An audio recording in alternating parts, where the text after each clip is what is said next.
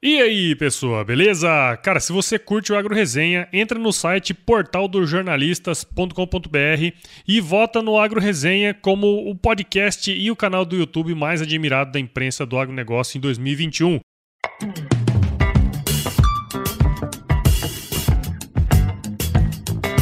E aí, pessoa? Seja muito bem-vindo, muito bem-vinda ao último episódio especial aqui dessa série Minutos da Confiança, que é uma parceria muito legal que a gente fez com a Bayer, né? Com o oferecimento de Fox X Pro, o fungicida que é a evolução da confiança. E hoje nós vamos conversar aqui sobre as primeiras impressões que a gente está tendo dessa da colheita da safra 2021 de soja aqui no Brasil. E para falar com a gente sobre isso aqui, eu tô com o Luiz Henrique Caçuia, popularmente conhecido como Caçuia, né? Que é engenheiro agrônomo pela Faculdade de Agronomia Luiz Meneghel e pós-graduado em Fertilidade e Nutrição Mineral de Plantas pela Universidade Federal de Lavras. Atualmente o Caçuia, além de produtor lá no oeste da Bahia, é também consultor, né, com a sua empresa, Caçuia Inteligência Agronômica. E Caçuia, muito obrigado por estar aqui com a gente e seja bem-vindo ao Agro Resenha Podcast. Paulo, para mim é um grande prazer, os ouvintes aí, falar um pouco esse programa que realmente tem feito a cabeça dos produtores, esse programa que leva informação de uma maneira descontraída para o produtor.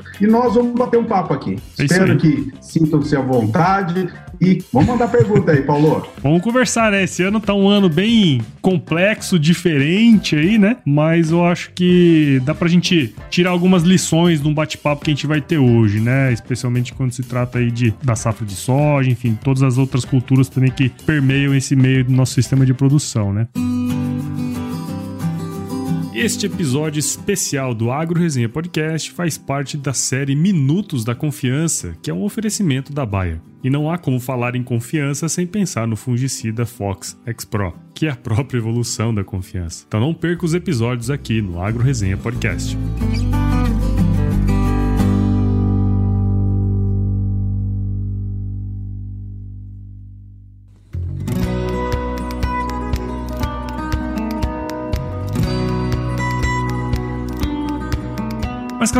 Mas, acho que antes, sempre gosto, né? Quando a gente vai conversar com alguém assim, eu gosto de saber um pouco do background, né? Um pouco da, da história, né? Então, se você pudesse contar um pouquinho da sua história aí pra gente, até pro, pra quem tá escutando a gente que poder te conhecer melhor também, né? Vamos lá. É, meu nome é Luiz Henrique Assuy, eu sou engenheiro agrônomo, formei em 1986, ou seja, faz um bom tempinho aí. No ano que eu nasci.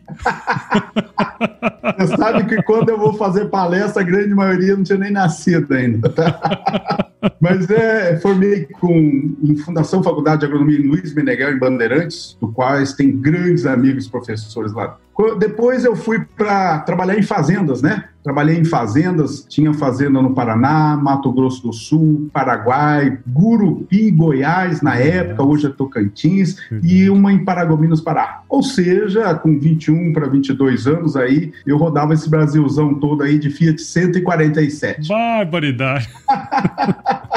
Depois me instalei, saí nesse ramo de fazenda, era realmente uma correria lascada. E fui morar em São Pedro do Ivaí, Paraná, muito próximo à região de Jandaia do Sul, Maningá ali, aonde que eh, montei um escritório de planejamento para as culturas de soja, milho e algodão. E depois meus clientes começaram a comprar terra na região oeste da Bahia. Uhum. 1994 fim conhecer a região de Campo Novo, de Parecisa, aqui no Mato Grosso, a região oeste da Bahia, lá Barreiras na época, Luiz Eduardo Magalhães, Mimoso do Oeste, uhum. e 2001 eu mudei para a região oeste da Bahia, exatamente em Luiz Eduardo Magalhães, que tinha apenas 12 mil habitantes Nossa, Hoje é uma cidade já com 100 mil habitantes, mas continua crescendo. E uma região cada vez mais próspera lá. E hoje nós começamos com consultoria lá, começamos bem pequenininho e graças a Deus temos crescido durante esses anos. E nós temos hoje a região de atuação, região oeste da Bahia,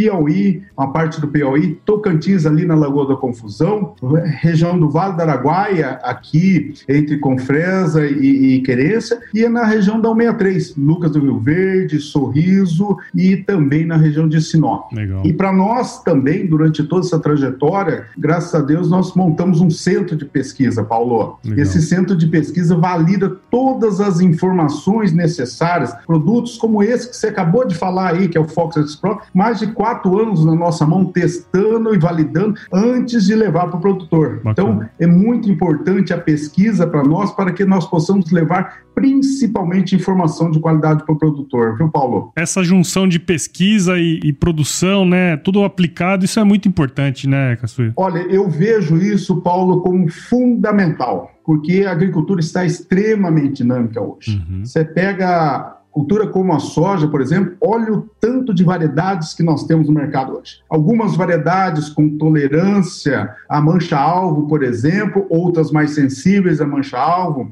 é, algumas variedades sensíveis a mildio, oídio, antracnose. Então, nós temos de tudo hoje nesse mercado aí. Uhum. E variedades que tem, é, nós temos que nos adaptarmos a isso aí. E como é que nós nos adaptamos a isso aí? Através da pesquisa, com o nosso pessoal, com o nosso time lá que enfrenta o dia a dia lá. É, através de protocolos. Para você ter uma ideia, nós, nessa última safra, nossa equipe avaliou mais de 8 mil parcelas só no campo. Então, isso para nós é muito importante e nos dá sustentabilidade para que a gente possa recomendar para o nosso produtor, Paulo. Aquela segurança, né, que às vezes para alguns faltam, para vocês sobra, né? É, para nós é muito importante, faz parte do nosso compromisso como Caçu Inteligência Agronômica, levar a informação de maneira séria para o produtor, de maneira íntegra e correta, levando independente da marca o melhor resultado. Com Sim. isso, nós temos que ter no mínimo, no mínimo, eu falo aí, tanto na área de fertilidade, nutrição, herbologia, fitopatologia e entomologia,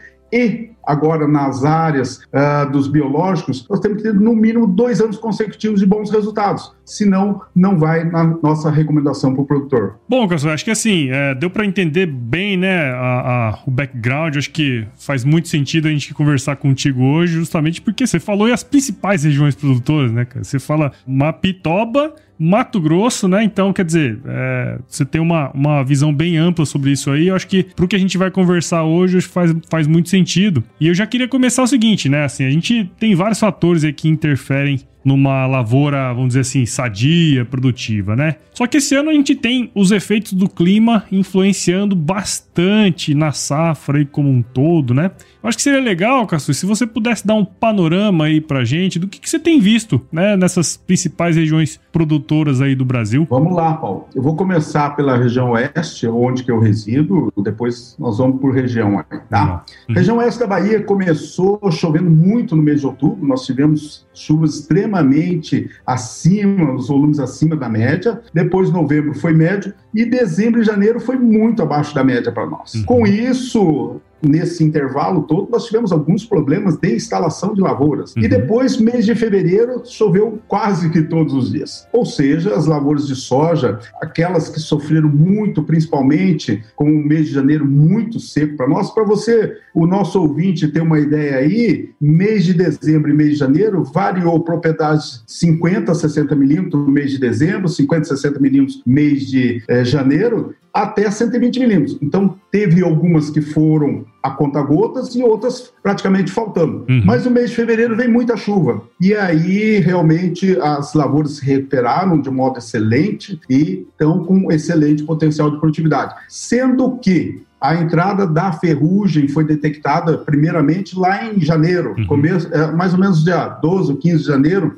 pela Fundação é, Bahia lá, mas ela não se avançou. Por quê? Porque estava um clima extremamente seco. E agora, com as chuvas no mês de fevereiro, nós estamos encontrando vários focos de ferrugem naquela região lá, tá? E doenças de é, que a gente chama doenças foliares aí, manchas principalmente, é, nos incomodaram bastante durante essa safra. Uhum. Mas o produtor, a assistência técnica junto, tem feito um bom trabalho e tem é, efetuado um bom controle nessa questão aí. A questão do Piauí, para quem plantou muito cedo, Paulo, teve problema, porque eu falei que mês de dezembro e janeiro foi muito seco. Então, as produtividades para quem plantou muito cedo, lá em outubro, é, realmente não estão tendo, as primeiras produtividades não estão sendo muito boas. Sim. Agora, quem esperou um pouquinho e plantou depois, estão tendo lavouras excelentes e vão colher bem também. Legal. Eu estive no Tocantins semana passada, Paulo, ali na região de Porto Nacional, e lá as lavouras estavam muito bonitas. Só, porém, um grande problema. Hum. As lavouras do Tocantins, ali, principalmente naquela região de Palmas e Porto Nacional, estavam enfrentando uma semana extremamente chuvosa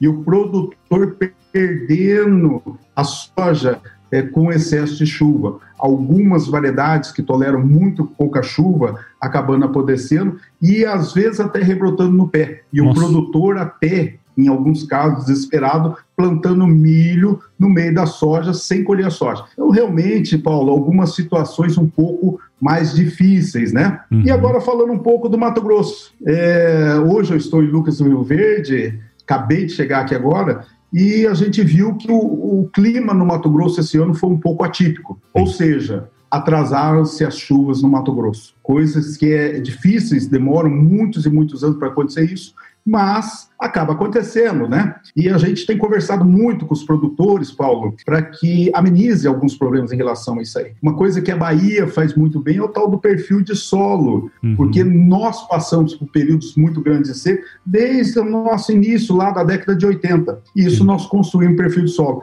E eu aconselho, eu falo muito aos produtores, é uma segurança, é uma poupança, um seguro muito bom o produtor fazer o perfil de solo. Por quê? Se tem esse problema de estiagem, igual teve aqui no Mato Grosso, Grosso esse ano, ele já está seguro.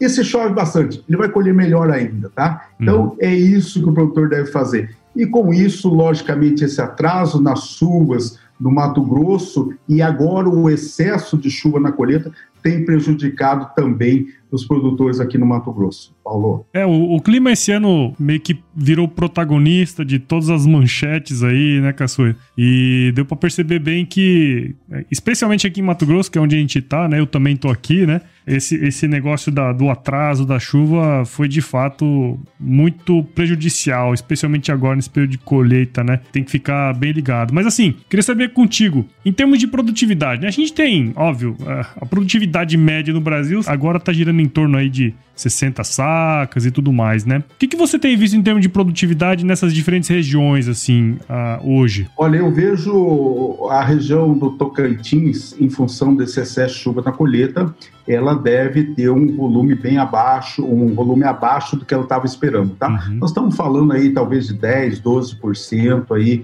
essa diminuição que prejudicou é, a colheita na região do Tocantins. Piauí, nós estamos falando aí na faixa dos 8 ou 10% também de diminuição de produtividade, porque aqueles produtores grandes que plantaram cedo e acaba afetando toda essa produtividade final. Uhum. A região oeste da Bahia eu vejo como até o momento, e lá tem chovido bem, a não ser que chova demais na colheita agora, mas a produtividade deve ser muito boa. Lá nós estamos falando acima do 58, 60 sacos de média. Uhum. Então, tem produtores, logicamente, na minha opinião, começou e a semana passada, produtor já colhendo sequeiro na faixa de 70, 75 sacos por hectare.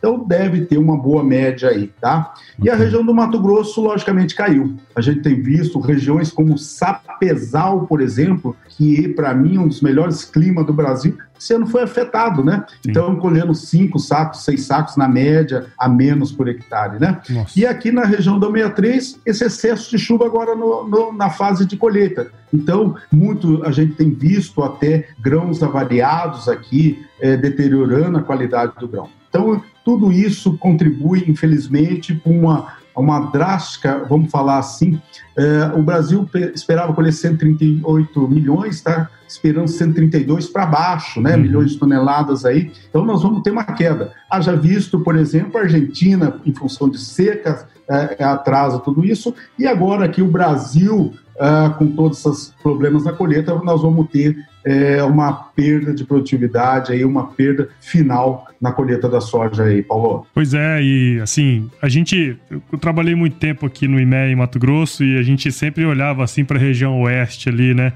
É, Sapezal, Campo Nudo parecido, assim, ah, essa região aqui nunca dá problema, né? Sempre o clima é muito estável, né, cara? E esse ano ver isso acontecendo lá é um negócio que deixa a gente bastante preocupado, né? Mas isso também tem influenciado em outras culturas, né? Especialmente o algodão e o, e o milho segunda safra, né? Como que você tem visto esse, esse movimento aí também? Então, Paulo, eu, eu, gostaria exatamente de ressaltar esse tipo de coisa, que é muito importante o produtor é, fazer um bom planejamento, porque às vezes, é, eu acabei de citar, você acabou de citar uma região aí, que o produtor escolhe uma variedade que, às vezes, com excesso de chuva na colheita, ele acaba tendo, é, que tolera muito pouco, ou seja, três dias, quatro dias, o produtor está perdendo já soja para o clima, né? Para o uhum. excesso de chuva. Sendo que outras variedades aguentam sete até dez dias é, debaixo de chuva. Então, esse bom planejamento, Paulo, é fundamental, eu vejo, porque uh, nós temos muitas variedades e, e há uma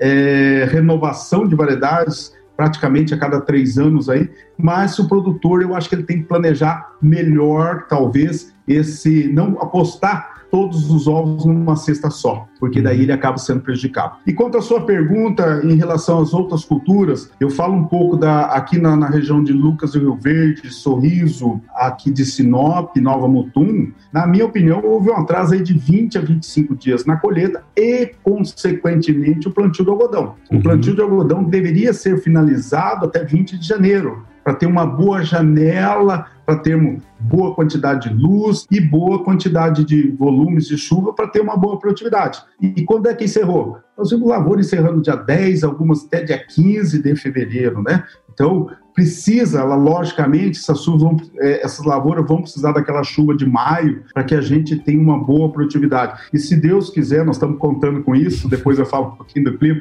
quais são, é, é, que, que alguns amigos nossos meteorologistas têm falado. E o, o milho, Paulo, o que está acontecendo com o milho? Esse atraso também, com esse excesso de chuva na colheita agora, também está atrasando o milho. Então, é uma situação realmente preocupante, tudo esse cenário que tem acontecido aí. Primeiro, aqui no Mato Grosso faltou chuva, e depois agora excesso de chuva na colheita. Então, você comentou aí acho que umas duas vezes, né, a questão do planejamento, né? Planejamento bem feito, escolha de variedade, né? É, todos os processos que a gente já comentou, né, que você comentou de, de dos produtores estar tá fazendo um bom manejo, né, que isso também é importante dentro do processo. É, mas assim, problema climático, né? A gente não pode evitar. Além dessa parte do planejamento, você fala, escolha, variedade e tudo mais. Tem alguma coisa que pode ser feito previamente pelo agricultor, assim, para que esses impactos, né, eles sejam minimizados, assim, em linhas gerais? Sim. Primeiramente, é, além dele conhecer a fazenda, ele tem que conhecer talhão a talhão. Uhum. E esse talhão a talhão, ele tem que saber a fertilidade de cada talhão, o grau de compactação desse talhão,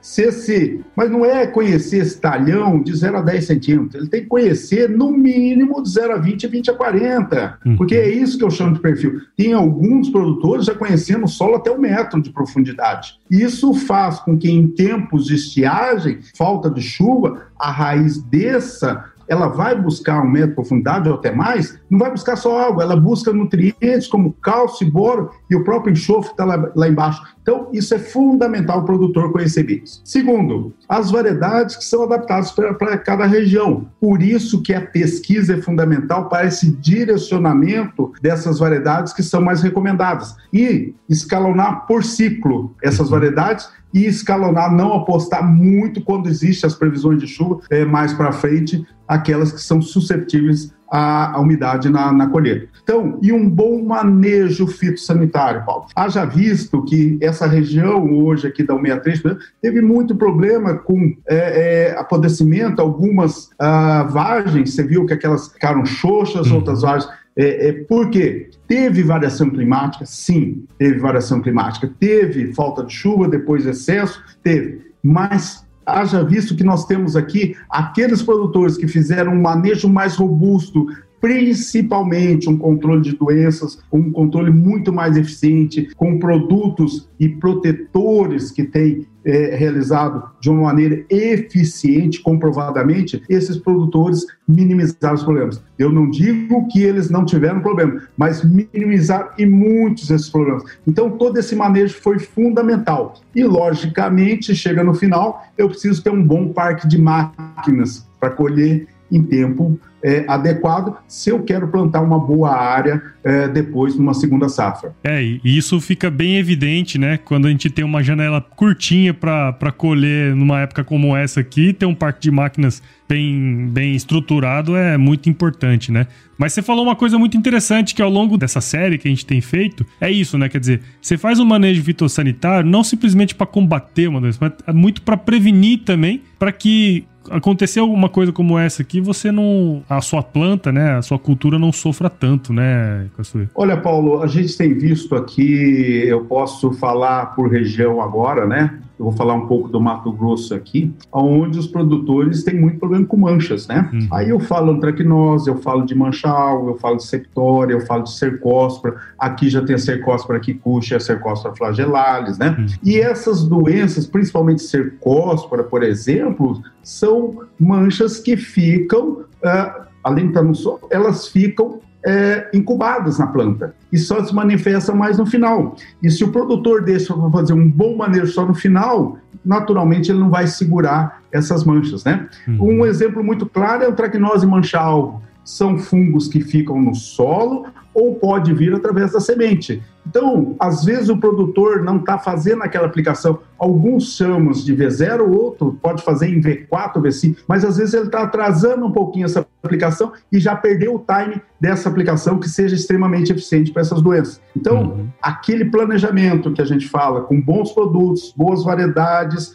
e todo esse manejo é fundamental e um bom conhecimento para que ele possa aplicar na hora certa. E depois não ter aqueles problemas com fungos oportunistas, igual apareceu no final, que mesmo esses fungos que estão durante todo o ciclo da lavoura e às vezes nós não estamos vendo, nós não estamos controlando e às vezes nós estamos tendo prejuízos grandes. É. Verdade, verdade. Muito interessante esse ponto de vista, né? Essa, essa visão do sistema como um todo, quer dizer, cuidar do perfil do solo, cuidar de um bom manejo, né? Para que a gente consiga minimizar pelo menos efeitos como esse que a gente que a gente está vivendo agora, né? Acho que essa é uma visão muito legal e, e acho que seria é muito importante conversar sobre isso agora, né? Porque é, é fácil jogar a culpa na chuva, né, Caçueira? É, é, Paulo, eu, eu vejo assim, vamos falar algumas particularidades. Eu venho de uma região de Luiz Eduardo Magalhães, por exemplo, que lá é, é, é, é fundamental que eu faça um bom perfil de solo, porque nós temos a tal da estiagem lá.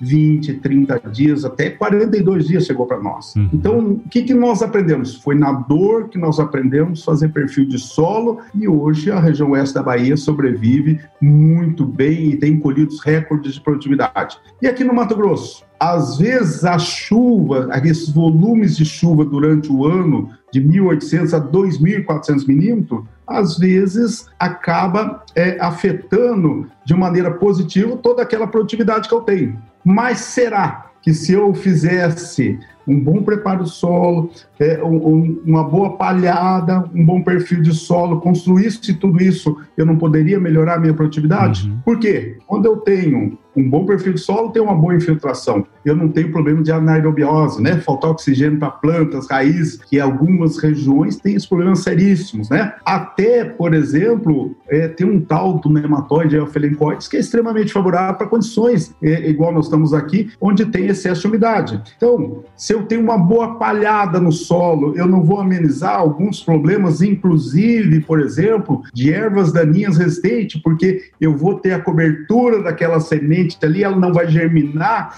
e aí não vai me dar problema. Então, toda essa estratégia de manejo eu acho fundamental para o produtor para que ele possa ter sucesso. É, e uma coisa muito importante, nós estamos com preços estratosféricos. Será que o produtor aproveitou isso? Na minha opinião, alguns só, mas muito pouco. Mas é importante, Paulo, ele todo esse manejo, com isso gerar rentabilidade para o produtor. Tá? Eu vejo que esse bom planejamento lá atrás, começando pela boa estruturação do solo, começando por um, uma boa adubação, por uma boa escolha de variedades, semente de altíssimo vigor. Eu nem falo mais em germinação, tá, Paulo? Porque uhum. é, é, por lei a germinação tem que estar, tá, é, é, obrigação dos sementeiros, mas vigor de semente, tá? Vigor, é, sementes com altíssima sanidade, um bom TS e depois todo o tratamento fitossanitário para que ele atinja aquelas produtividades que ele espera.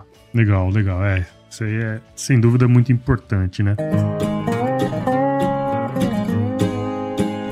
A confiança evoluiu para Fox X Pro. Agora, com três modos de ação e três ingredientes ativos, a confiança que já era conhecida ficou ainda maior. Saiba mais em www.agro.buyer.com.br. Oh, a gente nunca tinha visto preços tão atrativos assim no mercado como a gente tem hoje, né? O que de certa forma pode ser que dê um alívio, né? Quando se trata aí nesse, desses sistemas produtivos que a gente está falando, né?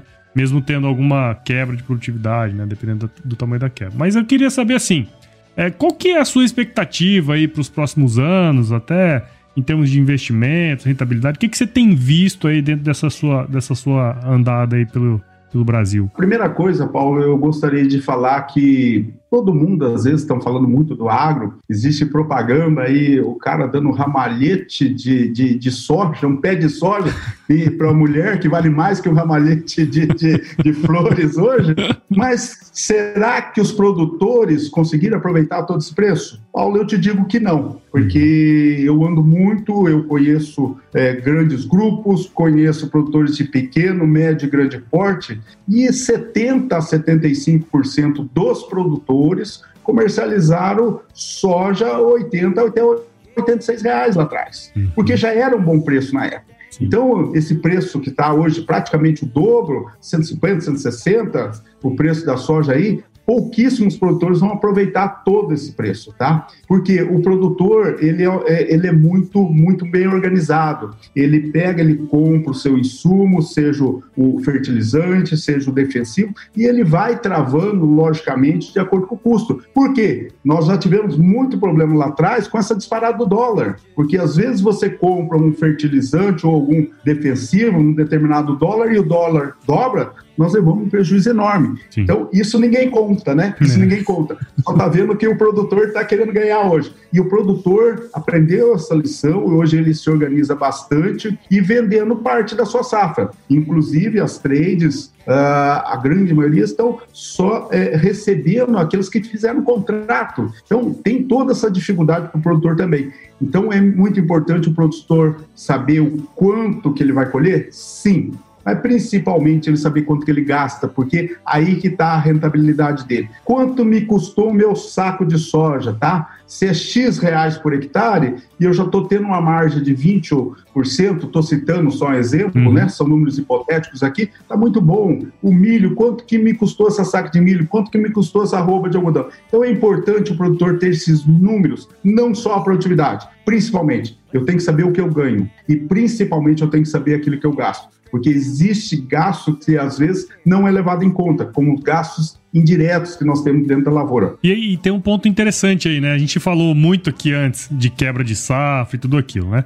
Vamos supor, vamos supor, tô, a gente tá falando aqui, né, de suposições, mas assim, vamos supor que esse produtor travou 60% da produção dele previamente. Se ele teve uma perda de produtividade não esperada, o que sobra para ele comercializar nesse valor que é grande, nesse valor que é atrativo, é muito pouco, né? Então, se você for parar para analisar em termos de rentabilidade, não necessariamente o que a, a mídia e a, a grande maioria do, do pessoal prega, né? E pensando numa numa permanência no longo prazo dentro da atividade, acho que fazer esse trabalho de planejamento, como você comentou, é muito importante, né? É, isso é fundamental. É, é, tem muitos produtores que fazem, e a grande maioria ainda não fazem tudo isso, mas é fundamental o produtor ter isso na cabeça dele, né? Porque em Tempéries nós estamos na maior fábrica do mundo a céu aberto. Sim. E nós estamos sujeitos a, como já tivemos falta de água no começo e excesso de chuva agora no final. E fora as doenças que eu comentei, fora as ervas daninhas, fora as pragas. Então, o produtor realmente,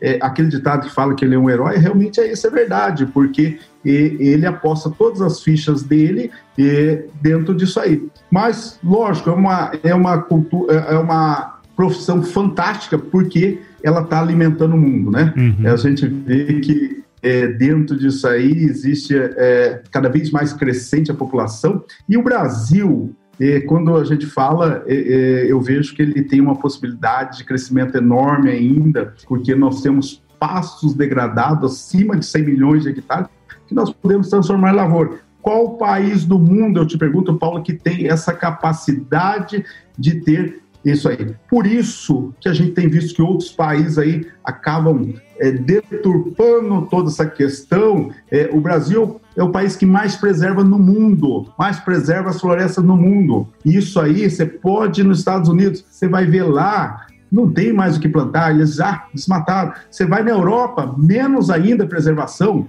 e ainda eles querem falar para nós preservar. Então, o produtor preserva sim, aqui 20%, na Bahia 20%, lugar 35%, bioma Amazônia 80% de preservação. Não. Então, é isso, é fundamental que nós mostrarmos a grande mídia, e, e agradeço o espaço aqui por você, para a gente mostrar para o mundo que nós preservamos. É tá? E para finalizar essa parte aqui, você depois eu acho que você vai perguntar um pouco disso aí, mas qual é a expectativa? A expectativa continua sendo muito boa o próximo ano, já existe alguns contratos já com bons preços, mas nós temos que tomar alguns cuidados, eu falo assim, né? O que, que subiu nesses últimos? É, os fertilizantes acabaram subindo. Sim. Você pega o fósforo, subiu muito nesses últimos dois meses. Você pega o cloreto de potássio, que é o, o cloreto de potássio, subiu menos mas o nitrogenado está subindo, disparou de preço agora também. E, logicamente, nós temos combustíveis, que representa grande parte, o óleo diesel representa grande parte,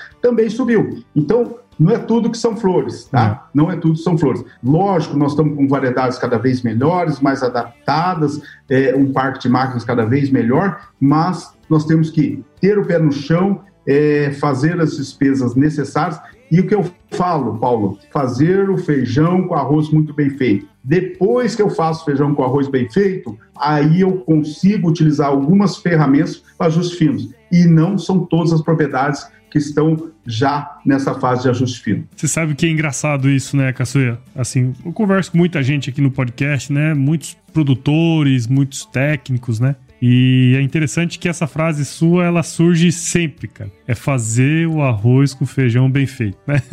parece que gente, parece besta falar isso, mas não é, né, cara? Não, não são todos que fazem isso ainda, né? Fazer um, o, a base bem feita e depois ir incrementando, né? Acho que isso aí fecha com chave de ouro que o nosso bate-papo, assim, sabe? É, Paulo, eu, o que eu vejo, o, quando você vai construir uma casa, você tem que ter um alicerce bem feito. Isso, quando você vai com o produtor, vai construir um silo, nós estamos com algumas áreas lá construindo silo, a base é 30 metros, senão aquele silo não vai aguentar. Uhum. Todo aquele soja que eu vou botar, o silo não vai aguentar.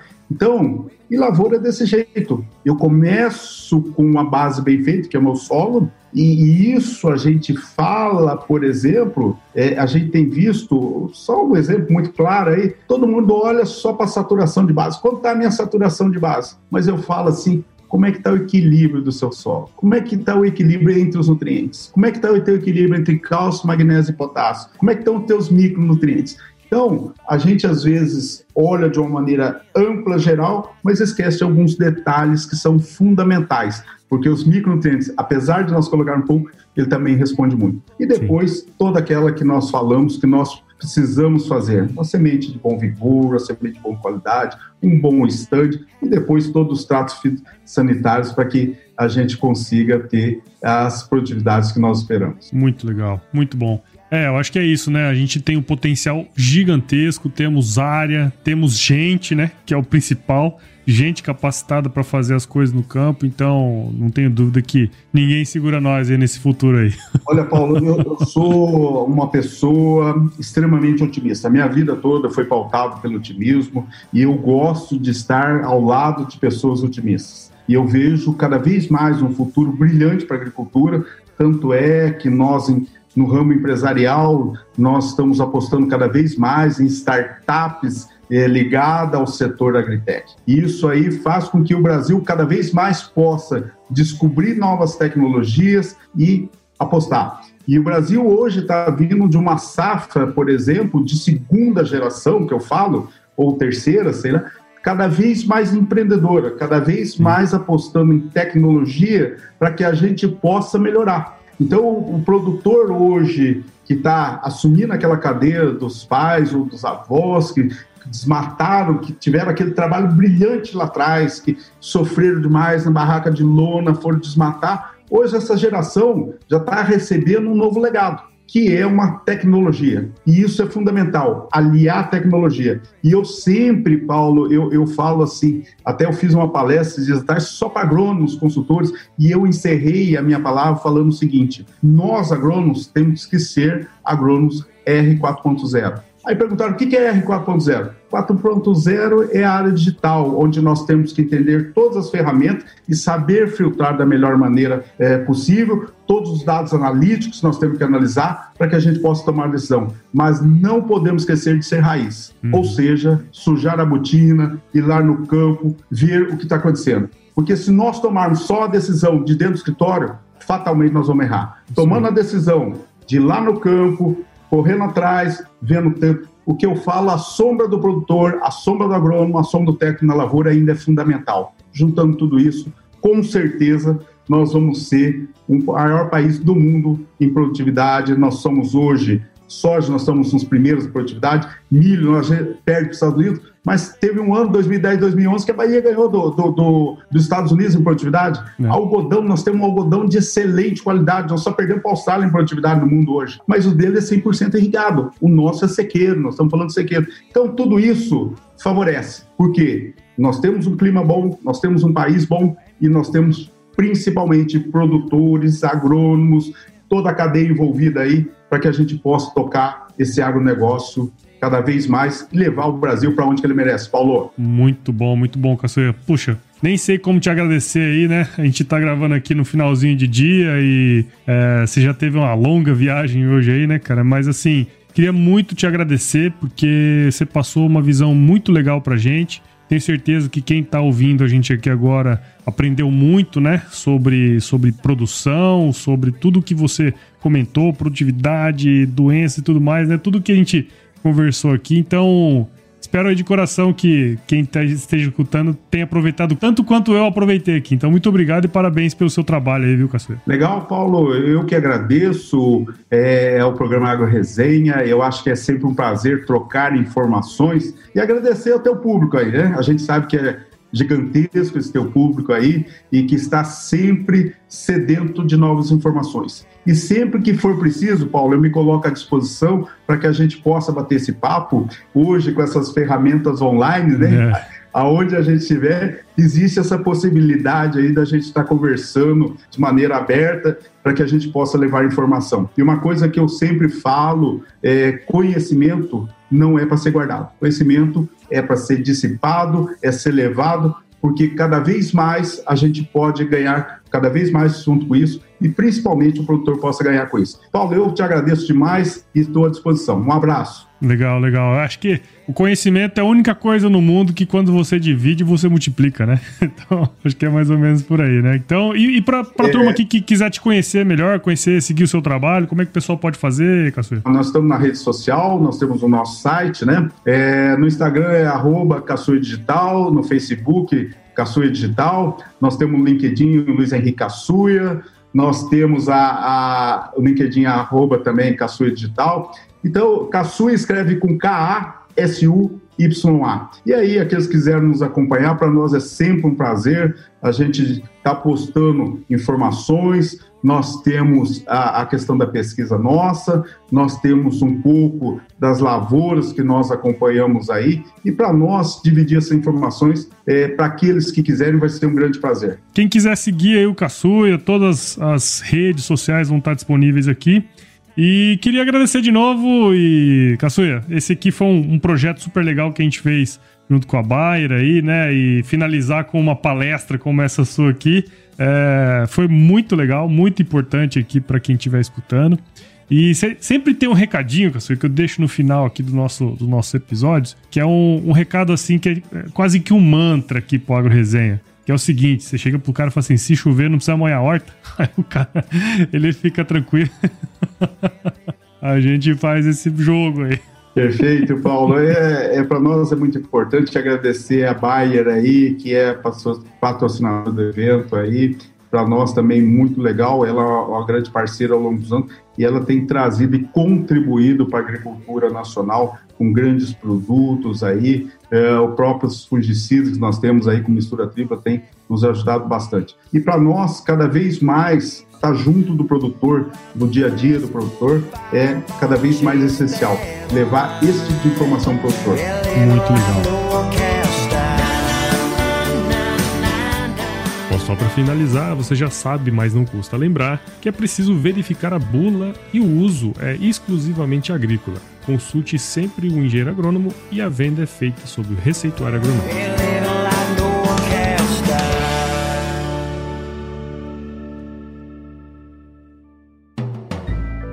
Mais um produto com a edição Senhor A.